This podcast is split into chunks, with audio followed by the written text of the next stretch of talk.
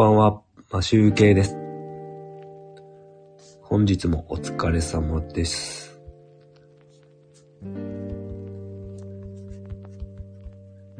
土曜日ということで、えっ、ー、と、先週から、先週じゃないな、先日から行っていたんですけれども、ライブをしてみようと思いまして、ライブ配信をしております。収録放送は土日をやめて、ライブ放送をちょっとやってみたいと思っております。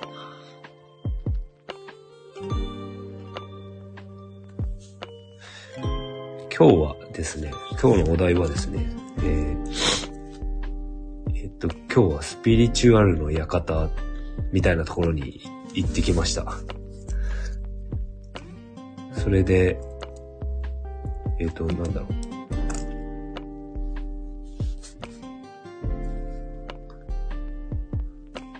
過去、過去生とか、あとは、あまりよく僕も詳しくないんですけども、インナーチャイルドの書き換えとか、なんかそういう、本当スピリチュアルな感じのことをカウンセリングみたいのをして、あとはなんか、よくわからないんですけど、CS60 というなんか、生体電流器というものを使って、体内の老廃物や電磁波などを除去して整えてくれるっていう、そういう機材ん機材じゃないな。なんか、あの、呼び鈴みたいなあの、お客さんが来た時にチーンって鳴らすような金属ですね。あれを使って体をちょっとボールマッサージみたいなゴリゴリやるような感じのマッサージを、マッサージというか、マッサージ、整体みたいな感じで施術を受けながらカウンセリングをしてもらいました。それでですね、その感想をちょっとお話ししていきたいなと思うんですけど、なんか、か、いろいろ僕は、なんか過去に受けた屈辱的なことを忘れられないんですよね。で、それをどうにかしたいと思って相談したところ、その何かその過去に受けた屈辱を忘れない理由っていうのがあるらしくて、そのなんで忘れられないのかっていうのを話してみると、その、その時なんで今思えば、その相手に対して立ち向かっていかなかったのかっていうところを、すごく後悔していると。で、立ち向かわなかったってことはやらないで後悔しているってことなので、どうせやらないで後悔する、同じ後悔だったらやらないで後悔するより、やって後悔した方がいいっていうことを考えて行動できるように、やってみてから、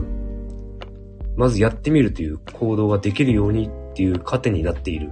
らしくて、ただ単に恨みを持って屈辱を覚えているっていう感じじゃなくなりました。今日話を聞いていると。なんか意味があって記憶しているんだなという認識に変わってきました。それで、他には、あの、ストレングスファインダーっていう性格、強みの分析、強みを分析する有料のツールがあるんですけど、それをやった時に、慎重な性格っていうのが第1位になっていて、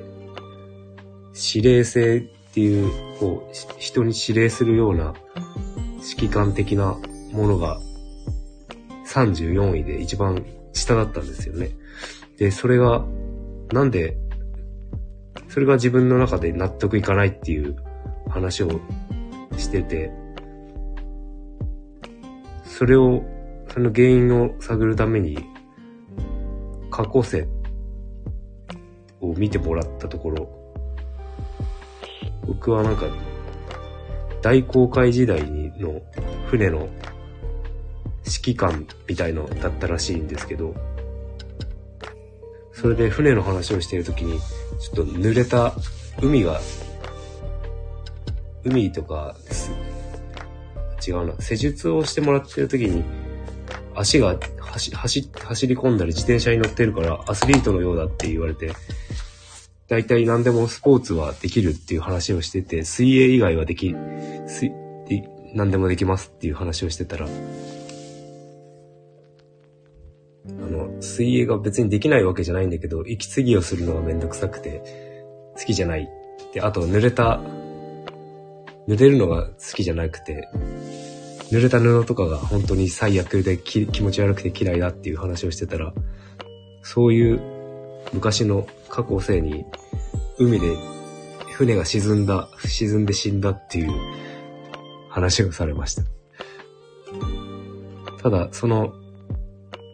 船が沈んだっていうのは、その、なんか、マゼランの時代とかの話で、天、気象予報とかも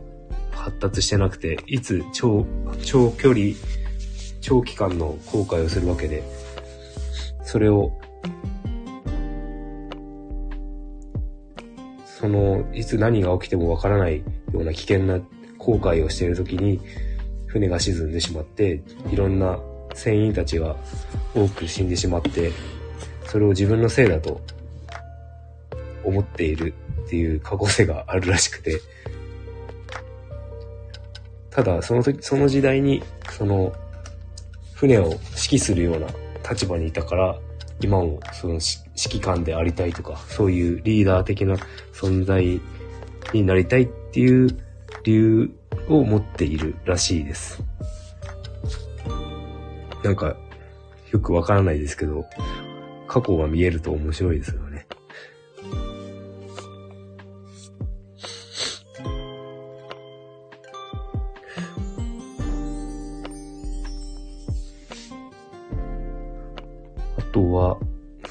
ですね、音声配信に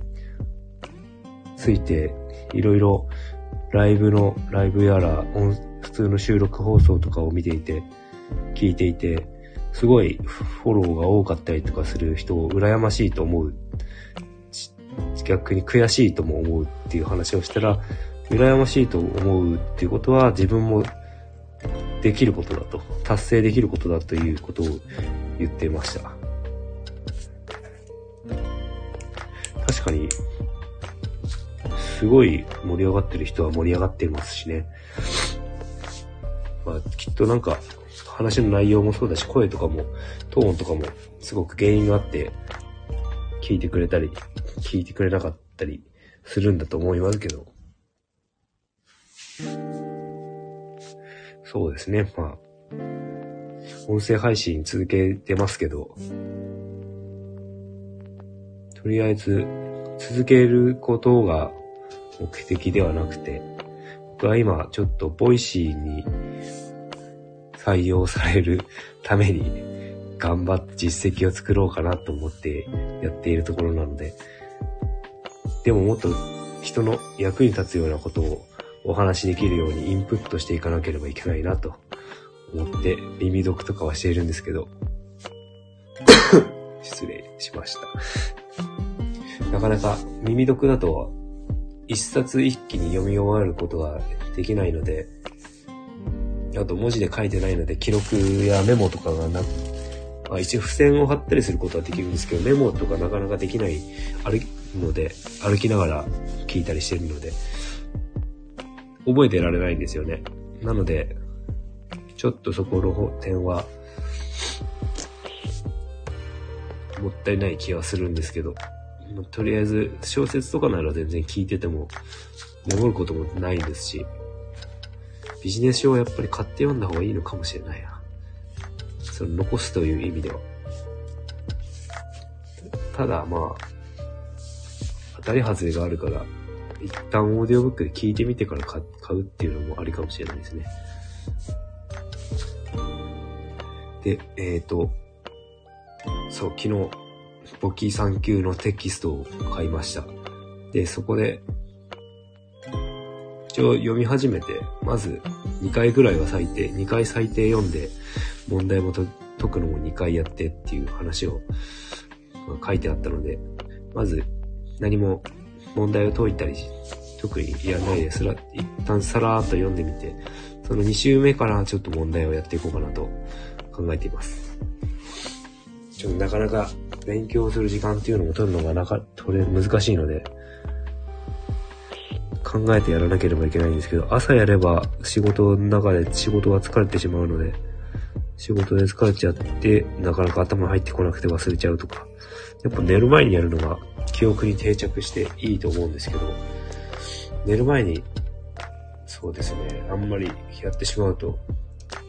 睡眠時間がなくなると僕辛くて、本当に耐えられないので、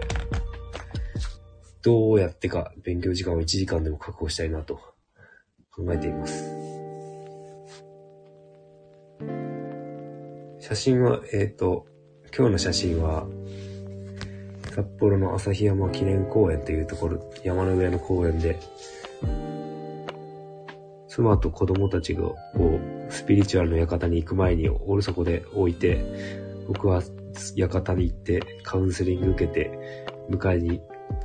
公園まで迎えに行って、戻って来た時に撮った写真なんですけど、すごく天気はいいんですけど、僕が着く前に30分くらい雨が降ってたみたいで、道路はちょっと濡れてました。で、すごくカラスがたくさんいて、すごい接近して写真を撮ってみたんですけど、まあ、そちらはちょっと、インスタの方に載せてはみましたが、えっと、マシュー系のインスタにはちょっと載せてないですね、まだ。個人の方に載せています。とりあえず、あとは、そうですね。うちは両親が共働きで、僕はずっとおばあちゃんに育てられてたっていう話をしてて、子供の時はなんか親に愛されてなかったのかっていう話をして、全然記憶、褒められた記憶とかがなくて、親に認められたいっていう気持ちがあるんじゃないのかっていう話をされて、なんか自分の中の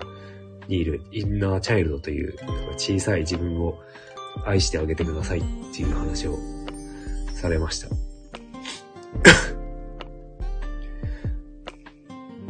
今度、親と話す機会があったら、まだ生きてるうちに、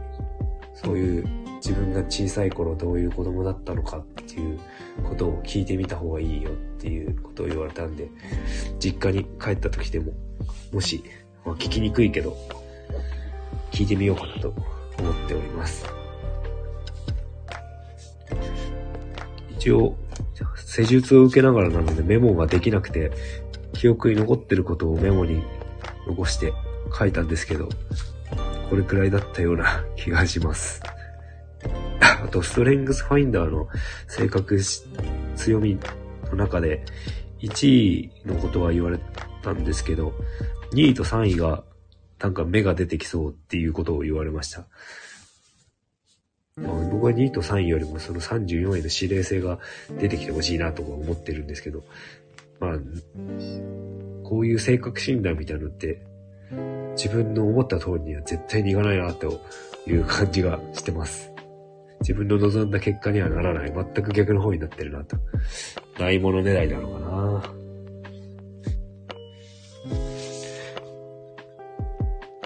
まあ、こういう性格だからしょうがないのかな。という感じで、スピリチュアルな感想でした。明日、ちょっと、えっ、ー、と、な、まだ話す内容とか決まってないんですけども、あまり多分夜ライブはできないかもしれないけど、頑張ろう。土日ちょっとライブ。ライブやるよ、ライブやると内容はある程度考えればいい。あとはアドリブでやるしかないんですけど。まあ、頑張ってライブ配信やってみたいと思います。もし、お時間があれば、聞いてやってください。マシュウケイでした。それでは、本日もお疲れ様でした。おやすみなさい。